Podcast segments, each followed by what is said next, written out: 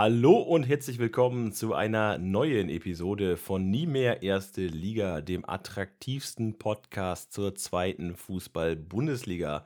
Wir haben uns mittlerweile schon ganz schön nach vorne gearbeitet. Wir sind bei Episode 12 angekommen.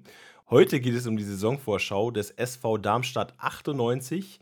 Die haben die Saison 2021 als Siebtplatzierter mit 51 Punkten respektabel abgeschlossen. Wir schauen uns heute ein wenig die Geschichte der Blau-Weißen an schauen auf die Zu- und Abgänge, den aktuellen Kader, das Trainerteam sowie die taktische Aufstellung und unsere Prognose sowie den Saisonstart von Darmstadt 98. All das in dieser Folge. Nie mehr erste Liga,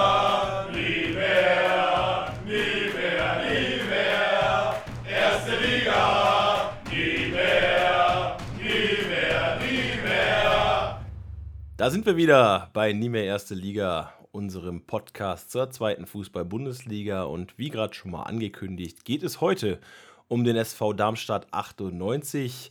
Die Hessen werden vorgestellt von unserem Hessen. Moin Chris. Gude, wie man in Hessen sagt. Du hast dich befasst mit den Lilien vom SV Darmstadt, obwohl du Frankfurt-Fan bist. Das bin ich, finde ich, äh, erwähnenswert. Ähm, bitte mach's nicht so hart mit den Darmstädtern. Ja, fangen wir einfach mal an. Wir, wir fassen mal die Lilien kurz zusammen. Der SVD wurde am 22. Mai 1898 in Darmstadt gegründet. Äh, der Spitzname des Vereins sind die Lilien oder die Heiner, wie man die Darmstädter auch gerne nennt. Äh, kommt, ist ein bisschen angelehnt an die Fleur de Lis im Logo. Gegründet wurde der heutige SVD als FK Olympia 1898 Darmstadt von einem Professor Leopold Enzgraber, inklusive vier seiner fünf Söhne und acht weiteren Schülern, mit denen Enzgraber gelegentlich Fußball auf dem Schlossgartenplatz spielte. Vielen Dank Wikipedia für diese Information. Ich werde es wahrscheinlich. Kennst du so Infos, die du im Hinterkopf speicherst, für den Rest deines Lebens behältst, obwohl du weißt, dass sie unwichtig sind und irgendwas Wichtiges dadurch jetzt verloren hast? Das ist einfach, so ein einfach überschrieben, ja. Ja, äh, von 1901 bis 1903 war der englische Fußball, ja damals England und Deutschland sich nicht so grün, wie immer noch, in Darmstädter Schulen verboten, war aber aufgrund von ja, Peer Pressure quasi 1903 direkt wieder aufgehoben. 1978 gelang es den Südhessen erstmals unter Trainer Lothar Buchmann in die Bundesliga aufzusteigen. Kurios damals war, dass man eigentlich nur Feierabendfußballer war und so auch von der Presse betitelt wurde, denn die Spieler hatten alle Vollzeitjobs, die sie, oder Teilzeitjobs zumindest, die sie tagsüber statt, äh, ja, wahrnahmen. Abends war man im Training und sein Trainingslager für die Saison hat man einfach auf den Urlaub gelegt. Also alle Spieler waren dann gleichzeitig im Urlaub und haben da halt ihr Trainingslager gemacht. Da Schön. musste man ja froh sein, wenn die, wenn die Mitarbeiter nicht in einer Firma quasi gearbeitet haben. Dann hat er gesagt, nee, also der Müller hat schon Urlaub, der Herr Schmidt, da können sie nicht auch noch Urlaub nehmen. Ja, schade. Was, macht, was hat die Firma Wismut GmbH eigentlich damals bei Aue gemacht, wenn alle ins Trainingslager mussten? Ich schätze, Egal. die haben Betriebsferien angesetzt. Möglich. Äh, nach einem Jahr in der ersten Liga musste man dann allerdings schon wieder den Gang in die zweite Liga antreten. Ähm, dann wurde es ein bisschen turbulenter. 82 investierte man viel Geld, um zurück in die Bundesliga zu kommen. 86, 87 wurde man dann Dritter, erreichte die Relegation gegen den großen SV Waldhof Mannheim. Äh, das Hinspiel gewann Darmstadt mit 3 zu 2. Ähm, das Rückspiel haben sie dann allerdings äh, im Elfmeterschießen verloren und blieb so in der zweiten Liga. Bitter, bitter. Ja, das ging dann so bis circa 1993 weiter. Man hat sich, ähm, ja, in der zweiten Liga so ein bisschen etabliert, erlebte 22 Jahre Profifußball in Südhessen und dann stieg man als Tabellenletzter grandios in die Oberliga Hessen ab. Ab 86 kann man eigentlich dann sagen, war es eine ziemliche Talfahrt vom Verein, was sowohl die Ausgaben anging und so weiter. Das mündete dann 2008 im März zu einem eingeleiteten Insolvenzverfahren des SVD, das wirklich nur abge also ja, abgeleitet oder abgewendet werden konnte, indem unfassbar viele Spenden und Hilfsaktionen von der Fanszene kamen. Also so sehr ich ähm, den, den Verein Darmstadt nicht mag, die Fanszene muss man in der Hinsicht schon respektieren, dass sie halt wirklich alles dafür geben, dass der Verein überlebt hat und so weiter. Mega coole Aktion. Das war mir gar nicht äh, bewusst tatsächlich. Also, dass Darmstadt mal im Insolvenzverfahren war und auch nur durch Fans gerettet wurde, war mir jetzt persönlich auch gar nicht bekannt. Aber mhm. krass, krasse, krasses Engagement auf jeden Fall. Ja, also die Lilien waren dann kurz davor, waren auch dann in der Regionalliga. ähm, mit Coach Costa Runjajic. Das ist ja auch ein Name, der man, der durchaus geläufiger ist so im Zweitligakreis. Äh, ist dann 2010, 2011 wurde es dann wieder erfolgreicher. Man ist in die dritte Liga zurück aufgestiegen und man konnte aus den letzten neun Siegen neun Spiele quasi einfahren. Ist eine gute Statistik von Costa Runjajic gewesen. 2012, mm, 2013 dann wieder ein kleiner Dämpfer, da wäre man eigentlich sportlich aus der dritten Liga abgestiegen, hat sich aber geschafft, drin zu bleiben, weil Kickers Offenbach keine Lizenz für die dritte Liga erhalten hat. Offenbach, ich glaube, mittlerweile ja irgendwo in der fünften oder sechsten Liga. Mega schade, äh, weil das für mich eigentlich das schönste Derby ist, was die Eintracht hatte. Äh, 13, 14, also sprich in dem Jahr, in dem man dann quasi glücklicherweise in der, 13, äh, in der dritten Liga noch war, äh, spielte man in der ersten Runde gegen Gladbach des DFB-Pokals und konnte überraschenderweise 5 zu 4 nach Elfmeterschießen gewinnen. In der zweiten Runde war dann allerdings Schluss, ich glaube, gegen den FC Schalke. Äh, Darmstadt spielte in diesem Jahr eine unfassbar tolle Saison und Dominik Strohengel, übrigens ehemaliger Eintracht-Stürmer, erzielte in dieser Saison in, sieben, in 34 Spielen 27 Tore. Brutal. Das ist ein brutaler Wert. Da kannst du, also wirklich, das ist so, das schafft ein Spieler vielleicht einmal in seiner Karriere, außer er ist Robert Lewandowski. Mm, am Ende belegte man in der Saison den dritten, also den dritten Platz, spielte Relegation gegen Bielefeld. Äh, das Hinspiel hat Darmstadt mit 1 zu 3 verloren. Das Rückspiel konnte man drehen und dann in der Verlängerung mit 4 zu 2 noch gewinnen und schaffte so nach 21 Jahren Nicht-Profifußball wieder den Aufstieg in die zweite Liga. So, 14-15 ging es dann direkt weiter da ist man nämlich in die Bundesliga durchmarschiert. Also dritte Liga, zweite Liga, direkt in die Bundesliga hoch und das mit nur 44 Toren und mit 5 Millionen Euro Budget. Das niedrigste Budget aller äh, Zweitbundesligisten zu diesem, in diesem Jahrgang. Ja. Äh, in der Bundesliga selber wurde man dann 14. mit Trainer Dirk Schuster. Der wechselte anschließend zum FC Augsburg. Das ist mega krass. Also, wenn ich das gerade so höre, ich fühle mich da so ein bisschen äh, zurückerinnert an die Folge vom SC Paderborn, die wir ja auch hatten. War quasi genau dieselbe Geschichte. Die sind auch sportlich endlich aus der dritten Liga abgestiegen und sind dann von der dritten hochgeschoben in die erste wieder. Unglaublich, dass es solche Geschichten anscheinend des Öfteren gibt. Also.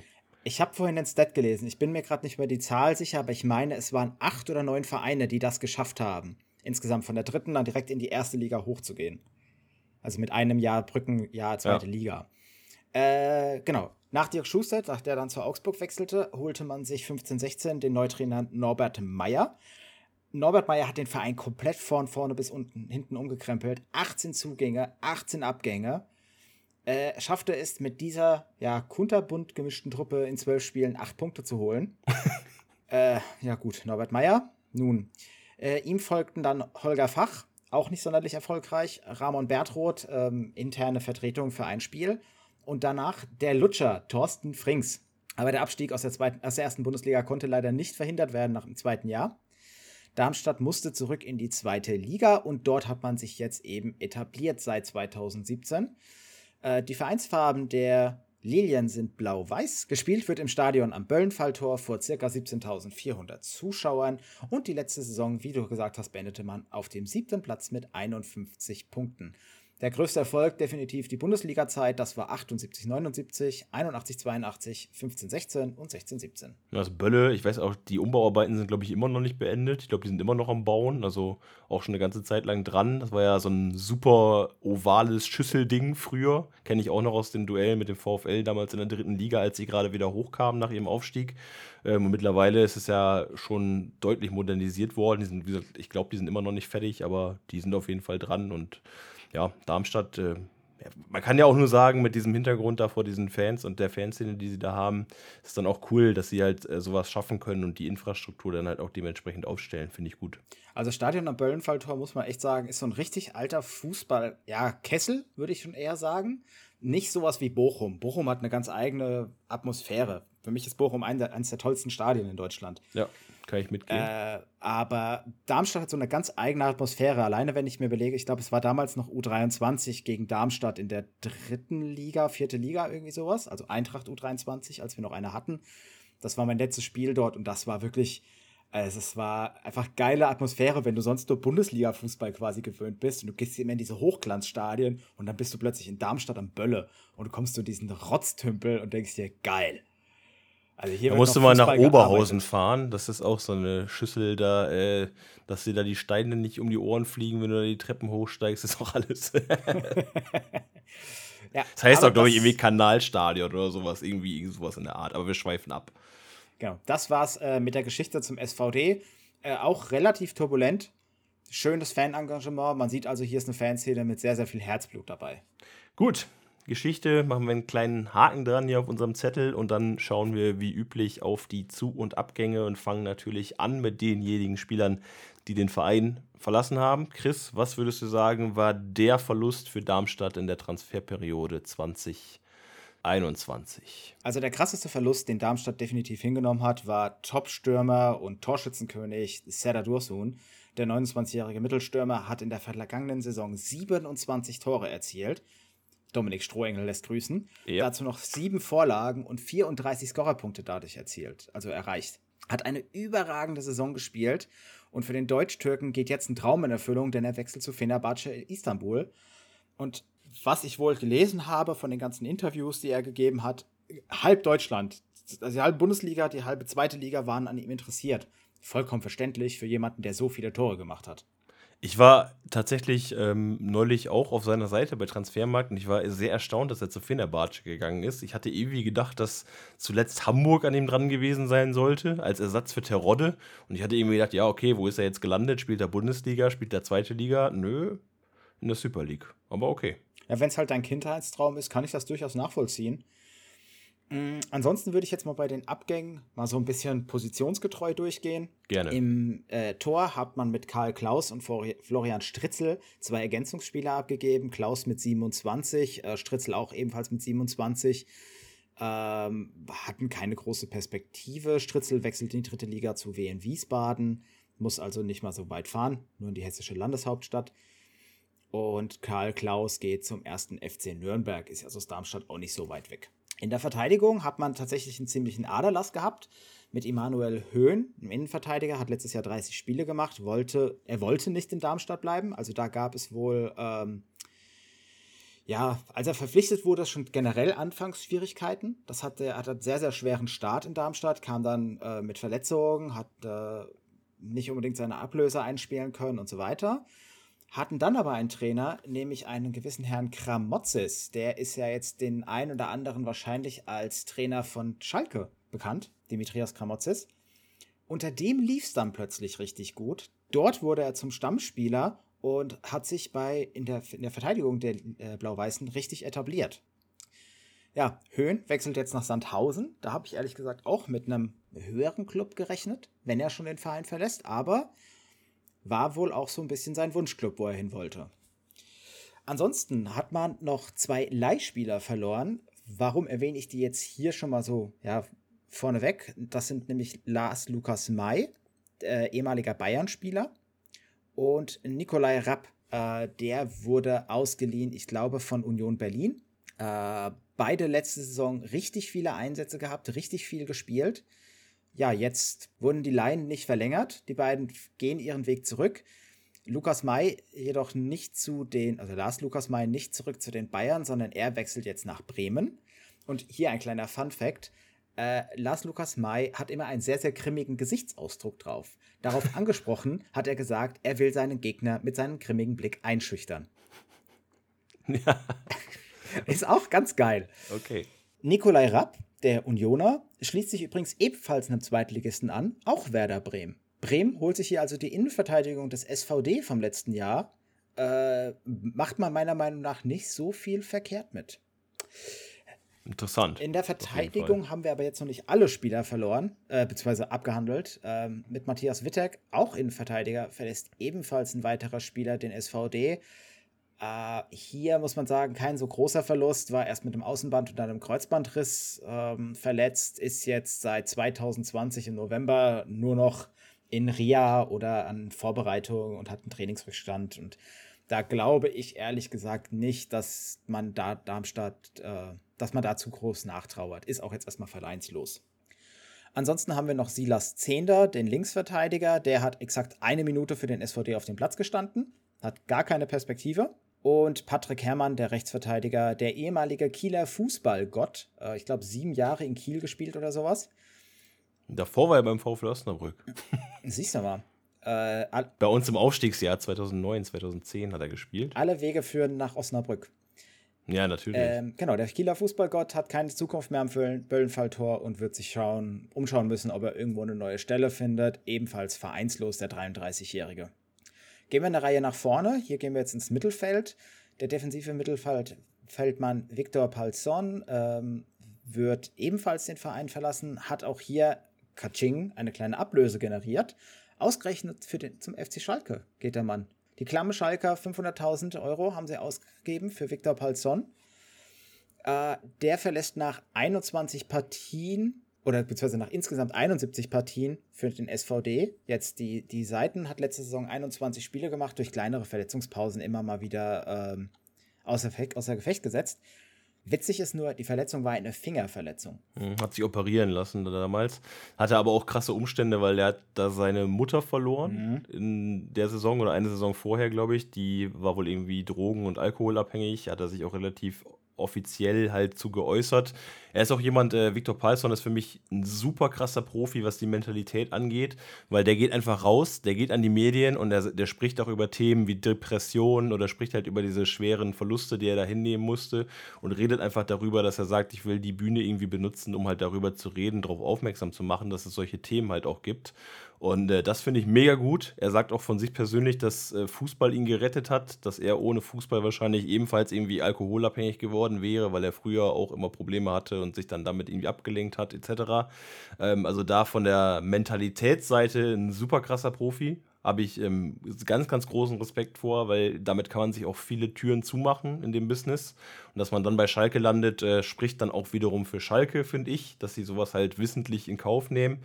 Und äh, Viktor Palsson einfach von der Mentalität oder einfach vom Charakter Profi äh, für mich herausragend. Also super Typ, wirklich. Äh, gute Verbesserung auf jeden Fall für Schalke und meiner Meinung nach ein krasser Verlust, den Darmstadt hier im defensiven Mittelfeld hinnehmen musste. In der Zentrale verliert man Alexander Vogeler, äh, konnte sich nicht wirklich in der U19 beweisen, geht jetzt zum SV Lippstadt 08 in die Regionalliga West, kein Verlust.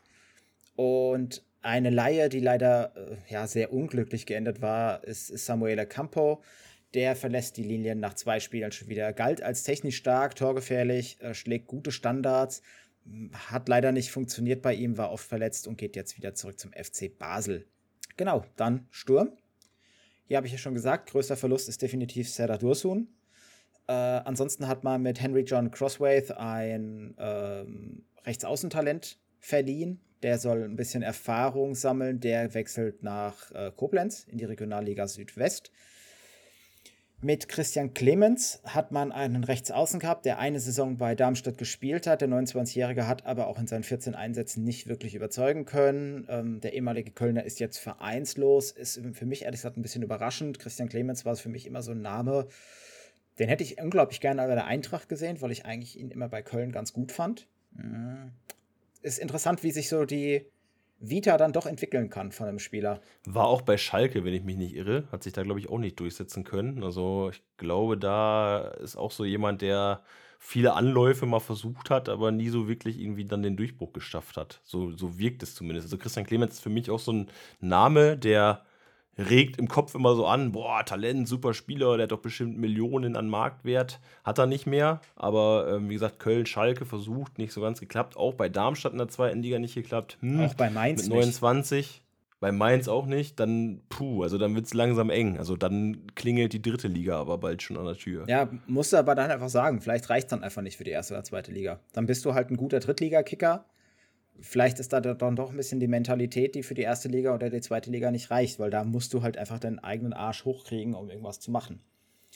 Ansonsten verlässt noch ein Mittelstürmer äh, neben Serdar Dursun, verlässt auch Felix Platte. Die Heiner 21 Einsätze, zwei Tore, hatte kein Vorbeikommen wirklich an Dursun, war eher so ein Ersatzstürmer. War eigentlich nicht schlecht, meiner Meinung nach. Felix Platte, äh, vielversprechender Spieler, auch relativ jung noch. Ich meine, Platte hatte erst 25 Jahre alt, also ist vollkommen in Ordnung für, für einen Spieler. Also schließt sich dem SC Paderborn an, war dort bereits von 2009 bis 2012 aktiv in der Jugend. Felix Platte, den haben wir euch ja in der SC Paderborn-Folge schon vorgestellt, hat okay performt in Summe, 65 Spiele in vier Saisons Darmstadt, das war nicht das allermeiste, auch nur neun Tore, sehr viel verletzt und damals 2017 800.000 Euro gekostet für die Lilien damals an Schalke bezahlt worden, ist jetzt ablösefrei gewechselt. Also unglücklicher Auftritt von ihm im Darmstadt. Absolut unglücklich. Trotzdem eigentlich ein Spieler, wo ich sage, mit 25 Jahren genug Talent hat er. Ähm, der sollte sich eigentlich irgendwo in der Zweitliga dauerhaft durchsetzen können und auch Stamm spielen. Nur in Darmstadt hat es wohl nicht geklappt. Gut, das waren eine Menge Abgänge, Chris. Also da stehen ja doch äh, einige Spieler, die den Verein verlassen hatten auf unserem Zettel. Kommt natürlich auf der Gegenseite vermutlich ein ähnliches äh, Aufkommen an Neuzugängen auf. Wir sind noch nicht auf einem Norbert Meyer-Niveau mit 1818, aber ich lege jetzt auch mal hier einfach positionsgetreu mal wieder los. Äh, mit Steve Groll kommt eine Ergänzung im Torwart, klare Nummer 3. Jetzt wird es allerdings spannend, nämlich vom ersten FC Magdeburg hat man sich ein Torwarttalent geholt, was meiner Meinung nach einer der ganz großen in Deutschland werden kann für diese mittelständigen Bundesliga, also Bundesliga-Vereine. Äh, mit Morten Behrens ist ein junger Deutscher gekommen, 24 Jahre alt, brutales Talent, unglaublich guter Keeper.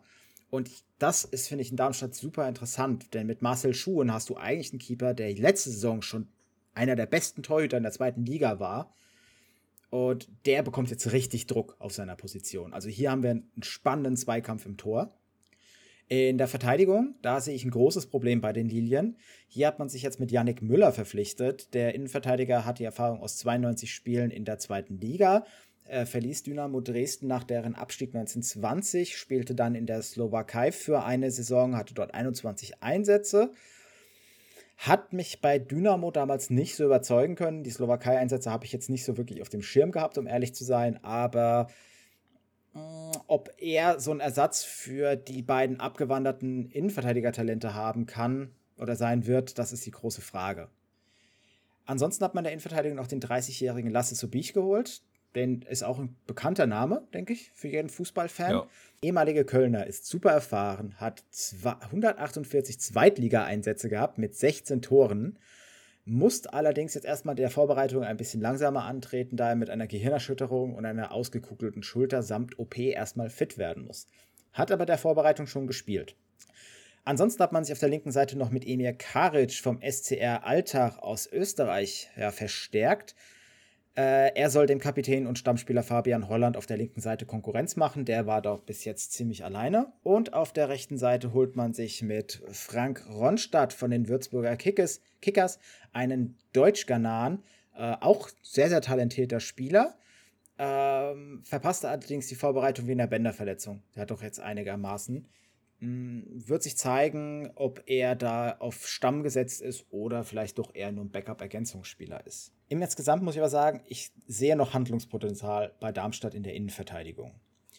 Kommen wir mal ins Mittelfeld. Hier hat man sich mit dem 22-jährigen Österreicher Nemanja Celic verstärkt. Es sieht nach einem vielversprechenden Talent aus, überzeugt in Österreich durch seine Spielintelligenz und vor allem durch sein starkes Zweikampfverhalten. Celic hat man sich ja, ablösefrei geholt, beziehungsweise man weiß nicht genau, wie die Ablöse mit dem WSG Tirol aussieht. Hat einen Marktwert von einer Million. Wenn man den wirklich umsonst bekommen haben könnte, auf jeden Fall ein guter Deal für Darmstadt. Äh, ansonsten hat man aus der eigenen Jugend Peter, John Peter Cissay hochgezogen. Der Linksfuß bekommt einen Profivertrag, ist fürs offensive Mittelfeld eingeplant. Und mit Leon Müller kehrt ein Spieler aus einer Leihe zurück, sollte bei RW Koblenz ein bisschen Erfahrung sammeln, hat dort äh, ja, ist auf 954 Spielminuten gebracht, dürfte also keine allzu große Rolle im Team von Coach Lieberknecht spielen. Dann bleibt der Sturm übrig.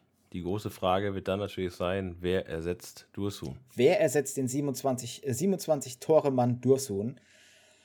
Jetzt ist die Frage. 51 Spiele, 17 Tore für den SVW in Wiesbaden. Stürmer Philipp Tietz wechselt im Rhein-Main-Gebiet quasi oder bleibt in Hessen. Wechselt nämlich äh, vom Wiesbaden der Landeshauptstadt nach Südhessen. Der 1,90 Meter große Stoßstürmer soll Torschützenkönig Serdar Dursun, denke ich, ersetzen. Oder zumindest in Zusammenspiel mit der anderen Neuverpflichtung, nämlich mit Luca Pfeiffer, dem 1,96 Meter Monster.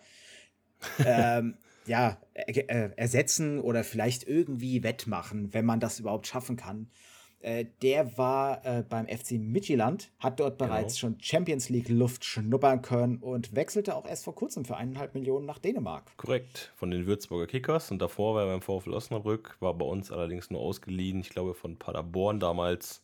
Hat sich ganz gut gemacht. Mal schauen, ob er Darmstadt so helfen kann. Eineinhalb Millionen, ist auch eine gute Ablöse. Genau, ansonsten hat man sich noch verstärkt mit dem Rechtsaußen Benjamin Goller. Der wird für ein Jahr an die Lilien verliehen. Äh, der hat vier Tore und in 27 Spielen für den KSC letzte Saison erzielt. Geht gerne mal ins 1 gegen 1. Und gerade die Außenbahn, würde ich sagen, ist so ein bisschen eine Schwachstelle auch im Darmstädter Kader gewesen. Dementsprechend hier keine schlechte Verstärkung mit Goller. Und Braden Manu ist der erste Spieler übrigens, Fun Fact, für den Halle seit vielen, vielen Jahren mal wieder eine Ablöse generieren konnte mit 200.000 Euro.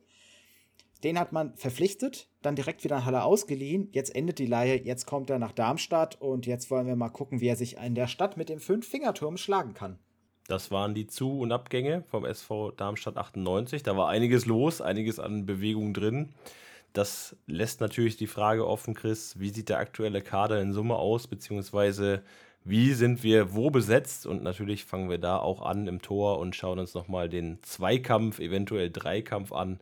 Aber du hast es ja eben schon mal anklingen lassen, es wird vermutlich eher ein Zweikampf im Kasten werden.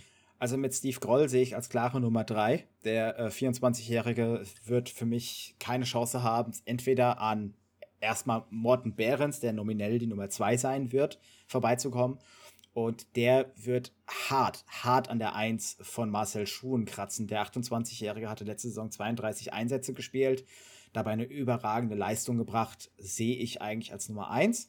Aber wir haben hier einen interessanten Zweikampf um das, den Platz im Tor. Dann haben wir in der Innenverteidigung noch Positionen zu besetzen, so hörte sich zumindest an. Wie sind wir denn überhaupt noch in der Verteidigung aufgestellt beim SVD? Ich äh, gehe mal das Ganze von links nach rechts durch. Dort fangen wir auf jeden Fall äh, Fabian Holland, der Kapitän der Lilien, 31 Jahre, letzte Saison 29 Spiele gemacht, auch gute Leistungen dabei gezeigt. Wird jetzt einfach durch Emir Karic ein bisschen ergänzt, denke ich. Ähm, Karic wird seine Einsatzzeiten bekommen, immer mal wieder eingewechselt werden. Mit 31 brauchst du ja vielleicht auch einfach mal ein bisschen Zeit zum Durchschnaufen. In der Innenverteidigung wird es jetzt für mich dünn, denn dort haben wir Lasse Subich. Wie gesagt, Gehirnerschütterung, ausgekugelte Schulter, die operiert werden musste, muss erstmal wieder fit werden. Ähm, mit 30 Jahren auch nicht der Jüngste, aber brutal erfahren. Mit Thomas Ischerwood hat man einen 23-jährigen Innenverteidiger, der letzte Saison ein Spiel machen durfte. Mal so kurz ein bisschen Luft schnuppern, also hier klares Talent. Mit Patrick Pfeiffer hat man einen 21-jährigen Innenverteidiger im Kader der letzte Saison schon 18 Einsätze hatte, sich dabei auch okay gezeigt hat. Er wird übrigens auch ganz gern mal im defensiven Mittelfeld eingesetzt. Und außerdem noch Neuzugang Yannick Müller, der 27-jährige Innenverteidiger, wird für mich ganz klar die Nummer 1 in der Verteidigung sein, wahrscheinlich neben Lasse Sobich, aber da komme ich gleich nochmal drauf, wenn wir in die Aufstellung gehen. Auf der rechten Seite haben wir dann Matthias Bader, letztes Jahr ähm, die Hälfte der Spiele bestritten mit 17 Stück. Der 24-Jährige wird für mich Stamm äh, vor Frank Ronstadt, der ein bisschen vielleicht Rotations- oder Ergänzungsspieler wird zu ihm. da, das finde ich interessant. Also Rechtsverteidiger könnte ich mir auch vorstellen, dass Ronstadt sich rankämpft und Bade ablöst auf der RV-Position, weil so überzeugend war der tatsächlich nicht, fand ich. Äh, ist definitiv im Rahmen des Möglichen. Also Bader ist ein Kandidat, der von Ronstadt äh, verdrängt werden könnte. Kommt allerdings darauf an, wie fit Ronstadt sein wird. Mhm. Ja, bei Bader ist es halt so, der war ja in einem Zweikampf quasi mit Patrick Herrmann, der den Verein verlassen hat und ist da auch nur auf 17 Einsätze gekommen. Das ist jetzt nicht so überragend gegen einen über 30-Jährigen quasi und äh, Ronstadt, selbes Alter wie er. Mal schauen. Da wird sich Ronstadt auf jeden Fall reinschmeißen, denke ich. Weil er darf in der zweiten Liga bleiben. Würzburg ja abgestiegen. Ich denke, er wird da äh, motiviert sein, sich vielleicht einen Stammplatz, elf, Stammplatz in der ersten Elf zu besorgen. So. Hervorragend. Gehen wir ins Mittelfeld. Im Mittelfeld haben wir jetzt mit Nemanja Cilic äh, einen 22-jährigen Defensiv-Mittelfeldspieler, habe ich ja schon vorgestellt, kam neu dazu. Mit Adrian Stanilevic hat man einen verletzten 21-jährigen defensiven Mittelfeldmann.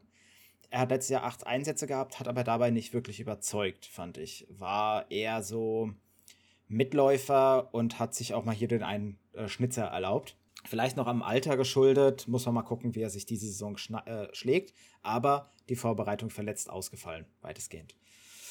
Tobias Kempe äh, im zentralen Mittelfeld, erfahrener Mann mit 32 Jahren, letztes Jahr 30 Spiele gemacht, brutal gut performt und mit neun Buden super torgefährlich gewesen im, für einen zentralen Mittelfeldspieler. Ja, standardmäßig auch, also was die Standards angeht, extrem brutal gefährlicher Mann. Aber auch schon 32, der wird auch nicht jünger, der Kempe. Also das muss man natürlich in Darmstadt auch immer auf dem Schirm haben. Mhm. Ergänzt wird er im zentralen Mittelfeld durch Fabian Schnellhardt und Leon Müller. Äh, Müller, der neue, also die, die, die rückkehrende Leihgabe quasi, der 20-Jährige, sehe ich nicht so unbedingt als Ersatzspieler. Eher dann noch Fabian Schnellhardt, der 27-Jährige, letztes Jahr auch 23 Spiele gemacht. Hat Potenzial, sich zu steigern, sagen wir es mal so. Äh, in der Offensive haben wir dann John Peter Sissay, den U19-Spieler, der hochgezogen wurde, mit 18 Jahren, und Marvin Melem, ebenfalls einen sehr, sehr torgefährlichen Mittelfeldspieler, äh, 23 Jahre erst jung, 32 Spiele gemacht. Aktuell laboriert er so ein bisschen, äh, ich glaube, mit einer Knieverletzung. Ich bin mir gerade nicht ganz sicher. Ja, Knie-OP. Ja. Äh, aus, aber die sollte bis zum Saisonstart oder die ersten zwei, drei Spieltage ist er dann wieder fit. Und dann sollte das auch wieder relativ schnell reichen, dass er Darmstadt unterstützen kann. Generell muss man sagen, Darmstadt hat ein brutal gefährliches, torgefährliches Mittelfeld. Man hat in der letzten Saison 29 Tore nur mit Mittelfeldspielern erzielt.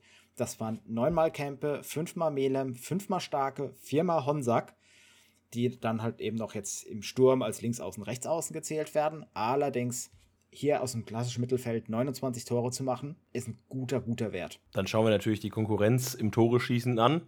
Das ist der Sturm, der ja, hat sich ja so ein bisschen durch die Folge gezogen, Dursun irgendwie auffangen soll. Wie sind wir da denn noch aufgestellt? Da gehen wir auch mal wieder von links nach rechts. Hier fangen wir mit Matthias Honsack an, der 24-jährige letzte Saison gut überzeugt, ist, denke ich, auf der linken Außenbahn bei Darmstadt recht sicher gesetzt. Mm, wird allerdings ergänzt von Erich Berko, auch links außen, 26 Jahre, äh, letzte Saison auch 30 Einsätze gespielt. Bisschen schwächer meiner Meinung nach als Honsack, könnte ähm, rotieren oder eventuell, ja, vielleicht auch einen Linksverteidiger mal ab und an geben. Könnte ich mir auch vorstellen. Äh, ergänzt wird das Trio von Ensa Arslan, äh, 19-jährigen Talent, einen Einsatz letztes Jahr gehabt. Der wird einfach noch ein bisschen Luft schnuppern dürfen bei den Profis. Rechts geht es dann weiter mit dem Neuzugang Benjamin Goller, den habe ich euch ja schon vorgestellt. Ansonsten haben wir noch Tim Skarke, letzte Saison mit ebenfalls fünf Treffern dabei gewesen, äh, 24 Jahre jung, 30 Einsätze, guter Schnitt gehabt, gute Spiele gemacht. Denke ich, wird man weiter darauf bauen, dass der äh, die Mittelstürmer mit Flanken füttert. Er wird ergänzt von Braden Manu, also auch hier wieder ein Trio auf der rechten Außenbahn. Darmstadt damit recht gut besetzt auf den Außenbahnen, finde ich, mit jeweils ja. drei Spielern und da halt eben gut Rotationspotenzial. Wobei man bei Darmstadt auch dazu sagen muss, die haben ja also nominell links, linke Mittelfeld, rechtes Mittelfeld haben die gar nicht im Kader. Also die haben nur diese Flügel. Also dann haben sie da wahrscheinlich einfach ein bisschen Tiefe, damit sie dann systematisch auch mal ein bisschen anders spielen könnten, wenn es denn sein muss. Richtig. Im Mittelsturm habe ich ja schon Luca Pfeiffer und Philipp Tietz vorgestellt. Die beiden Neuzugänge, beide 24 Jahre jung, werden ergänzt durch, de, durch Aaron Seidel, den Mittelstürmer, 25 Jahre, letzte Saison 14 Einsätze gemacht, dabei allerdings, ähm, ja, sagen wir mal, im Schnitt eher in Darmstadt abgefallen. Ist auch so ein Talent, was immer mal wieder gehandelt wurde. Wenn ich mich nicht irre, hat er auch bei Kiel schon gespielt, ist damals, glaube ich, verpflichtet worden aus Mainz hat, glaube ich, in Mainz die Jugendabteilung durchlaufen, war in Mainz immer so gehypt, so ein bisschen, als so ein Juwel im Sturm.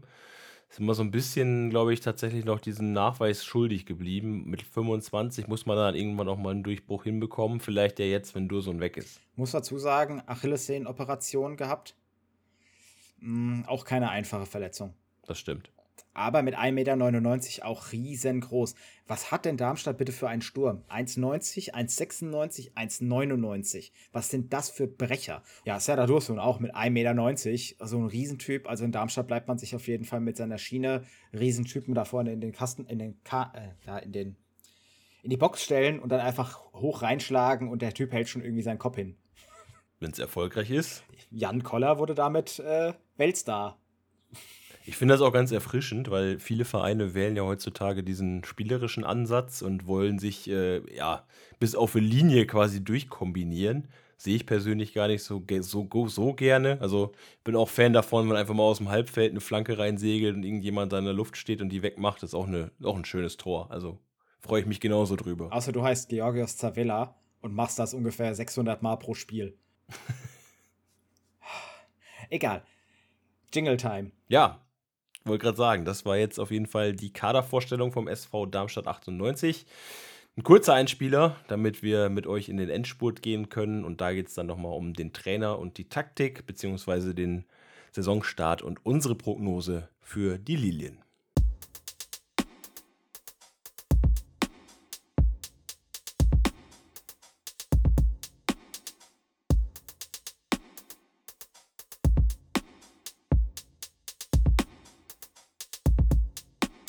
Da sind wir wieder mit einem Trainerwechsel beim SV Darmstadt 98. Es hat jemand Neues übernommen an der Seitenlinie am Böllenfalltor. Chris, sag doch mal, wer ist neuer Trainer und was bringt der so mit?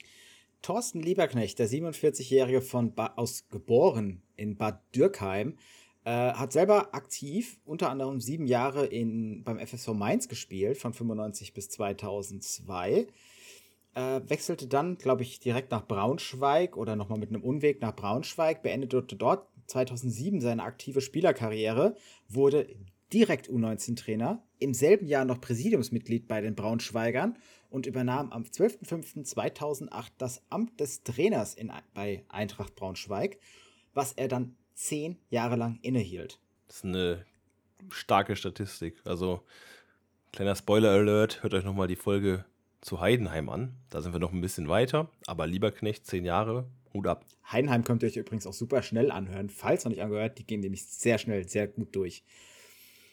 Äh, genau, Thorsten Lieberknecht, 371 Spiele für Braunschweig gemacht, einen Schnitt von 1,49 Punkten pro Spiel dabei geholt. Eine ordentliche Quote, finde ich, für einen Verein wie Braunschweig. Äh, verließ dann damals den Club nach dem Abstieg aus der zweiten genau. Liga.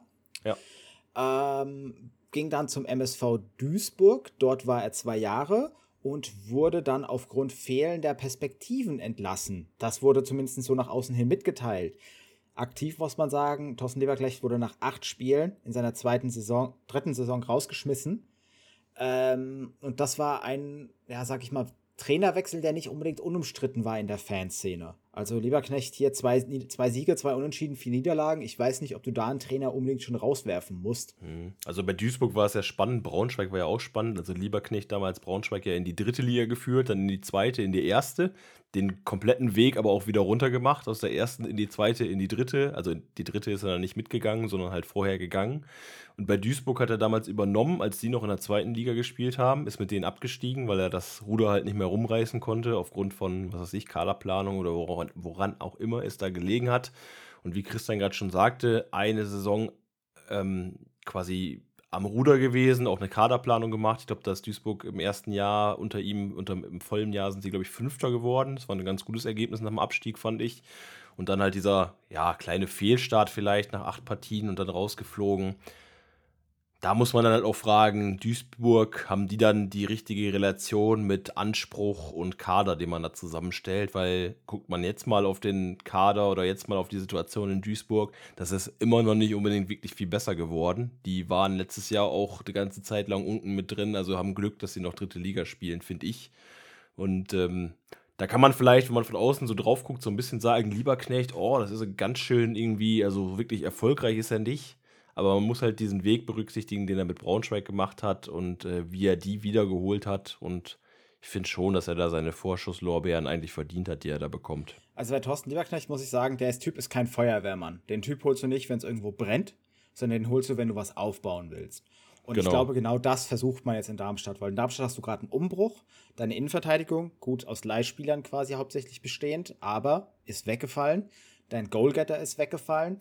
Im Mittelfeld konntest du dich weitestgehend halten, also dein, dein, dein wichtiges Zentrum und Kern und dein torgefährlicher Kern ist immer noch da.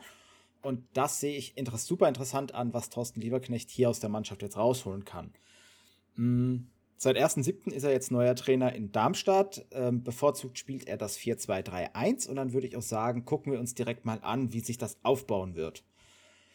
Im Tor sehe ich mit Marcel Schuhen ganz klar meine Nummer 1. Ähm, da wird sich der Neuzugang Morten Behrens ziemlich strecken müssen. Ich glaube allerdings, dass er das Potenzial dazu hat, wenn es einer hat, dass er Marcel Schuhen hier ablösen kann. Wird aber spannend.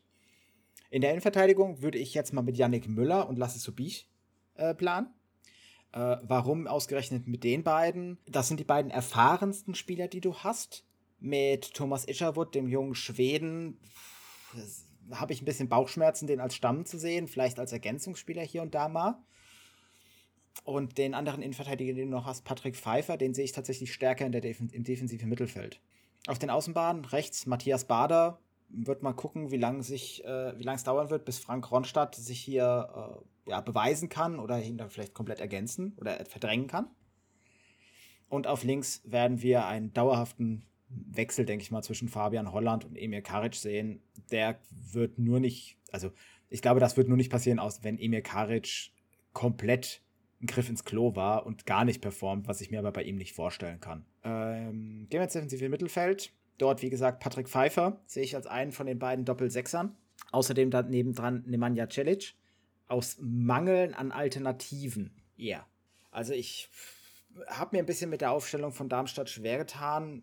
Gerade hier im defensiven Mittelfeld, da sehe ich noch Potenzial, dass man wirklich für die Defensive noch ein, zwei Mann braucht. Vielleicht einen erfahrenen, gerne auch nochmal einen jüngeren, den man perspektivisch noch ranziehen kann, aber da brauchst du definitiv noch ein, zwei Männer. Die Frage ist ja auch immer, ob dann Lieberknecht wirklich sein System so spielt, was er halt äh, bevorzugt, oder ob er aufgrund von dem, was da ist, an, an Spielerpotenzial halt was anderes nimmt oder macht. Wir werden es bald erfahren, es dauert nicht mehr lange. Richtig. Vorbereitungsspiele kann ich allerdings sagen, war das eine ziemlich, war die Aufstellung ziemlich nah dran von dem, was er benutzt hat. Ähm, Im zentralen Mittelfeld ist, denke ich, Tobias Kempe, also, ja, wie soll man sagen?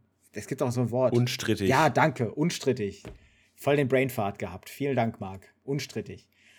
Auf den Außen äh, rechts Tim Skarke und äh, Matthias Honsack. Rechts und links sind für mich gesetzt. Und im Sturmzentrum, denke ich, werden wir dann Wechsel zwischen Luca Pfeiffer und Philipp Tietz sehen.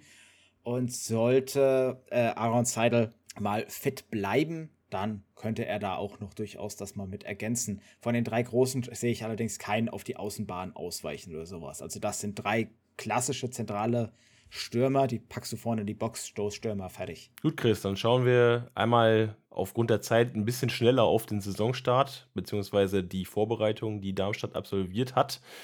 Sie haben natürlich auch Testspiele bestritten, wie alle anderen. Sag uns da doch einfach nur mal kurz, wie sind die ausgegangen und gegen wen geht es dann los für die Lilien? 1 zu 0 konnte man sich im ersten Testspiel gegen Swift Hesperange aus Luxemburg ähm, ja, durchsetzen. Philipp Tietz hat hier das 1 zu 0 erzielt. Außerdem konnte man Waldhof Mannheim mit 2 zu 1 besiegen. Hier ebenfalls Tietz und Holland die Torschützen. Ein respektables 1 zu 1 erreichte man gegen den VfB Stuttgart. Da hat Honsack ein schönes Tor, glaube ich, erzielt, äh, was ich so gelesen habe. Und beim 4 zu 2 gegen die zweite Mannschaft vom ersten FC Köln konnten sich Schnellhardt, Pfeiffer, Honsack und Pfeiffer nochmal auf das Tableau schießen. Starten werden die Lilien äh, zu Hause gegen Jan Regensburg. Das hatten wir ja schon in der Folge des Jan erwähnt. Am zweiten Spieltag geht es dann gegen den KSC. Ich glaube, das ist auch unsere nächste Folge, die wir jetzt hier äh, vorstellen ja. werden. Korrekt. Das ist immer so schön, wie passend das ist, oder? Geil. aber das ist schon, also Karlsruhe ist dann schon wirklich, wir haben das so oft jetzt schon gesagt, aber wirklich eine Messlatte, an der man sich in Darmstadt messen wird. Weil, wie gesagt, diese Saison kurz hintereinander eingelaufen, siebter und sechster, wird dann spannend. Genau. Und im DFB-Pokal geht es in die dritte Liga. Dort geht es in die bayerische Landeshauptstadt, glaube ich. Ich glaube, es ist ein äh, Auswärtsspiel gegen 1860 München. Ja, muss ein Auswärtsspiel sein, weil 60 aus dem Amateurtopf kommt. Eben. So, also. Kann man auch machen, von Darmstadt nach München fahren, bist ein bisschen unterwegs, aber hast, glaube ich, eine ganz schöne Route und äh, da sollte man einen DFB-Pokalsieg und den Zweitrundeneinzug mitnehmen. So, ich glaube, wir haben die Folge so weit, dass die die längste Folge von allen bisher wird, Chris, weil dieser ganze Neuzugang, Abgang, Wulst auch erstmal geordnet werden wird. Lass uns noch kurz eine Prognose abgeben, beziehungsweise hau du eine Prognose raus und ich sage auch noch mal ein paar Worte dazu. Wo geht's hin diese Saison für die Lilien? Meiner Meinung nach hat Darmstadt in der Innenverteidigung zu viel Qualität verloren und hat sich nicht ausreichend verstärkt. Im defensiven Mittelfeld sehe ich auch noch Bedarf an einem Spieler. Die Flügel sind in Ordnung besetzt für einen Zweitligisten. Da haben wir deutlich, also Vereine, die deutlich schlechter damit besetzt sind. Ob Tietz und Pfeiffer wirklich Dursun ersetzen können, wird sich zeigen. Das Potenzial dazu haben sie. Größer sind sie ja schon mal. Ähm, sollte die Abwehr nicht halten, sprich, man verstärkt sich nicht mehr, wird es für Thorsten Lieberknecht recht schwer, Darmstadt ähm, in einem oberen Mittelfeldplatz zu platzieren. Ansonsten wird es wieder ein relativ langweiliger, einstelliger Tabellenplatz am Ende der Saison für den SV Darmstadt. Ja, kann ich so mitgehen. Ich glaube aber, dass Darmstadt den einstelligen Tabellenplatz dieses Jahr nur erreicht, wenn es gut läuft. Ich glaube, ansonsten hat man da wirklich Innenverteidigung weg, besten Stürmer weg, hat man doch ein bisschen Ablass gehabt. Und ob die Neuzugänge sofort so präsent sind, wie man sich das vorstellt, das sei dahingestellt. Also Darmstadt ist für mich so ein Kandidat, wahrscheinlich irgendwo im Bereich 10 bis 12 oder so sehe ich sie. Wenn sie überperformen, ein bisschen weiter oben, wenn sie schlechter sind, ein bisschen weiter unten. Aber ich glaube, weder nach oben noch nach unten wird in Darmstadt diese Saison viel gehen. Aber vielleicht reicht das ja auch einfach schon. Gut, dann würde ich sagen, haben wir diese Folge auch im Kasten. Folgt auf jeden Fall unserem Podcast in eurem Kasten, sprich in eurer Podcast-App oder in eurer Browser-Applikation. Wenn ihr uns über den Browser hört, soll es ja auch noch geben. Folgt uns gerne auf den Social-Media-Kanälen bei Instagram at nie mehr erste Liga. Da macht der Chris immer so schöne Slider-Grafiken fertig für die Folgen, wo wir nochmal alles zusammenfassen. Auf Twitter at nie mehr Erstliga. Wir haben übrigens erst ein Follower, das muss sich dringend ändern. Oder auf facebook.com slash nie mehr erste Liga.